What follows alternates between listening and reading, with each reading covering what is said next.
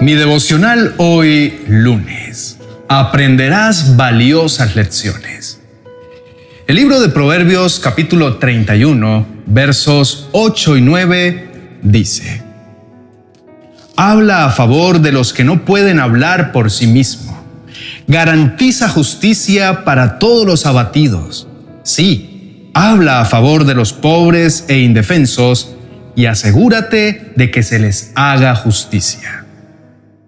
Mi esperanza está en Dios y su voz me guía. Con Julio Espinosa.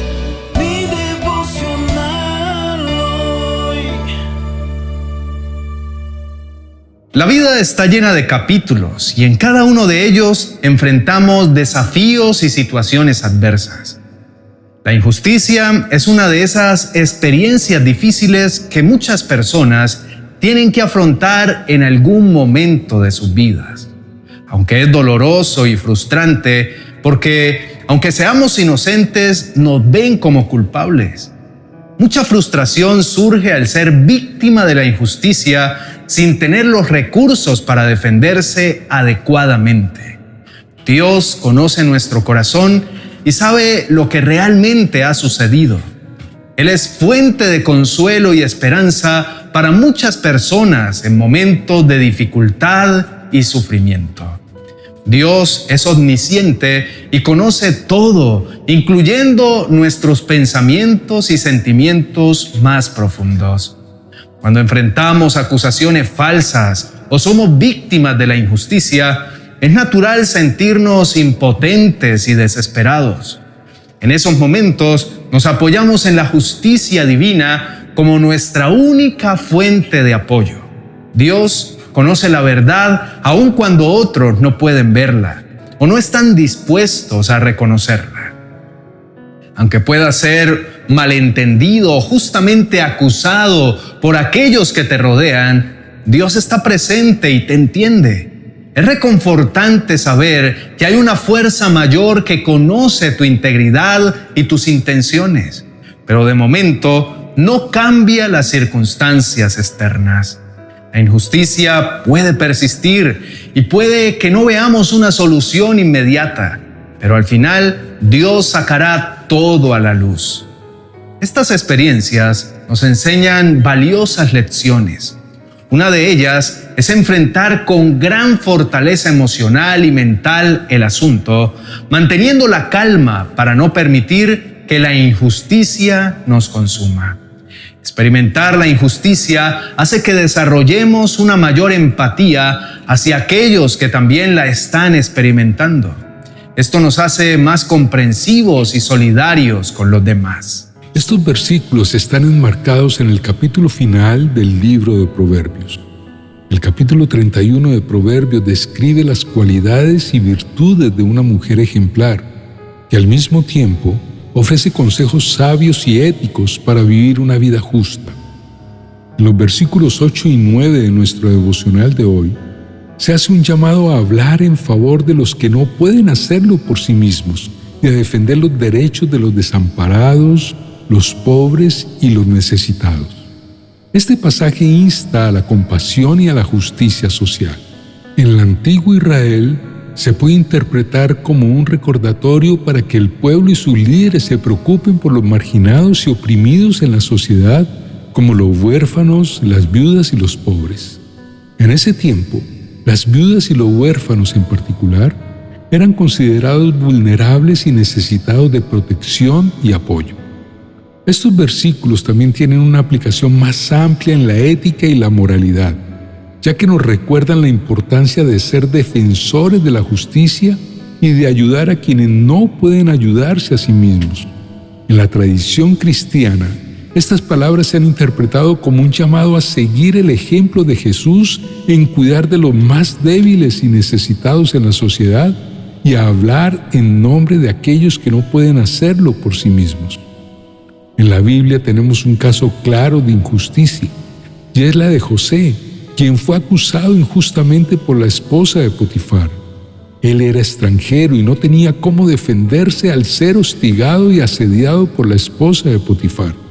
Otro caso fue el de Jesús, también acusado injustamente por el consejo entero de los judíos, quienes lo acusaron sin que hubiera pecado en él. Estos casos ofrecen importantes lecciones sobre la injusticia y la respuesta adecuada ante ella. Tanto José como Jesús confiaron en la justicia divina y no tomaron la venganza en sus propias manos. Esta confianza en que Dios finalmente haría justicia es un recordatorio de que incluso cuando enfrentamos injusticias marcadas, no podemos olvidar que la presencia de Dios nos acompaña y tenemos consuelo en nuestra fe. José y Jesús, ambos, mostraron humildad al no responder con orgullo o ira ante las acusaciones injustas. En lugar de ello, mantuvieron una actitud de paz y aceptaron las dificultades que enfrentaron. Su humildad es un ejemplo valioso en situaciones similares en la vida cotidiana. Jesús enseñó el perdón, su acto de perdón en la cruz. Es un recordatorio poderoso de la capacidad del perdón para liberar y sanar tanto para el que perdona como para el acusador. Sigamos su maravilloso ejemplo. Inclinemos el rostro y oremos juntos. Amado Padre Celestial, me presento con un corazón cargado de preocupación por las injusticias que enfrento en mi vida, especialmente en mi matrimonio y en mi trabajo, donde todo lo que digo nadie lo cree. Como dice tu palabra, el primero que habla en la corte parece tener la razón hasta que comienza el interrogatorio. En ocasiones me siento como si la verdad estuviera oculta bajo un velo de malentendidos y acusaciones injustas. No siempre soy hábil para defenderme y a veces caigo presa de la astucia de aquellos que saben manipular la verdad. Te pido, Señor, que me respaldes en estos momentos difíciles. Permíteme, Señor, probar mi inocencia ante aquellos que me juzgan injustamente incluso cuando siento que todos me ven como culpable. Sé que en este mundo egoísta a menudo se le da más crédito al poderoso o al influyente, pero en el cielo estás tú, mi Padre bueno y eterno, mi Dios justo y misericordioso. Padre justo, confío en que vas a abogar por mí. Tú eres el Dios que todo lo sabe y que todo lo ve. Mi causa está delante de ti y aunque yo no pueda hacer una defensa adecuada, tú tienes el poder para hacerlo, oh Rey victorioso y justo. Permíteme seguir el ejemplo de Jesús, quien no respondía cuando lo insultaban ni amenazaba con vengarse cuando sufría. Dejaba su causa en manos de Dios, quien siempre juzga con justicia. Te pido, Señor, aunque no es fácil lo que vivo, que me des la fuerza y la valentía para comportarme como Él lo hizo. Te pido perdón por las veces en las que he respondido con rabia y he defendido mi causa sin dejar espacio para que actúes en mi defensa. Ayúdame a confiar en ti completamente y a recordar que eres mi defensor y mi refugio en tiempos de adversidad. En tu nombre Jesús hemos orado. Amén y amén. Queridos hermanos y amigos, vean la importancia de confiar en Dios en medio de las injusticias de la vida. Si son objeto de acusaciones falsas o si están siendo tratados injustamente, recuerden que Dios es un Dios de justicia y de verdad. Él conoce los corazones y ve cada situación con claridad. Guarden sus corazones para que no se llenen de odio ni de deseos de venganza. En lugar de eso, Oren por sabiduría para obrar de la manera en que Dios espera que lo hagan. Sean justos en todo lo que hacen, incluso cuando la tentación de responder a la injusticia con más injusticia sea fuerte, como Jesús nos enseñó al decir, amen a sus enemigos, hagan el bien a quienes los odian, bendigan a quienes los maldicen y oren por aquellos que los lastiman. Esta actitud refleja la luz de Cristo en medio de la oscuridad. Recuerden que no están solos en esta lucha. Cuando atraviesan los momentos más difíciles de sus vidas, Dios está a su lado y Él se encargará de hacerles defensa porque ve cuando son juzgados sin razón. Cuando sientan que los persiguen y quieren condenarlos, recuerden a Jesús. La fe les enseña valiosas lecciones de cada situación que viven. Y Dios es más poderoso que cualquier artimaña del enemigo que intente utilizar en su contra.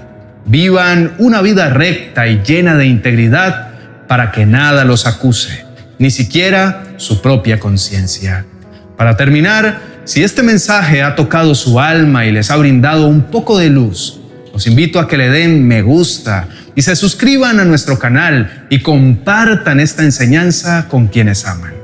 Es una manera simple de propagar el amor y la esperanza que Dios nos brinda cada día. Oramos para que esta palabra continúe bendiciendo a muchos más. Gracias por su apoyo. Confíen en la justicia de Dios para que no sean avergonzados. Sus vidas deben reflejar la bondad y la gracia de nuestro Señor. Encuentren consuelo en el conocimiento de que Él es su defensor y su protector siempre. Bendiciones. Reflexiones para la vida diaria según San Mateo. Es el primer libro de mi nueva serie Viviendo a través de los Evangelios. Este libro te ofrece valiosas reflexiones que te guiarán en tu día a día. Estas reflexiones están diseñadas para brindarte consuelo, dirección y herramientas prácticas para incorporar las enseñanzas del Evangelio en cada aspecto de tu vida cotidiana. Aprende a vivir una vida más plena, alineada con las verdades eternas que encontramos en el Evangelio de San Mateo. Disponible en mi biblioteca virtual de amazon.com.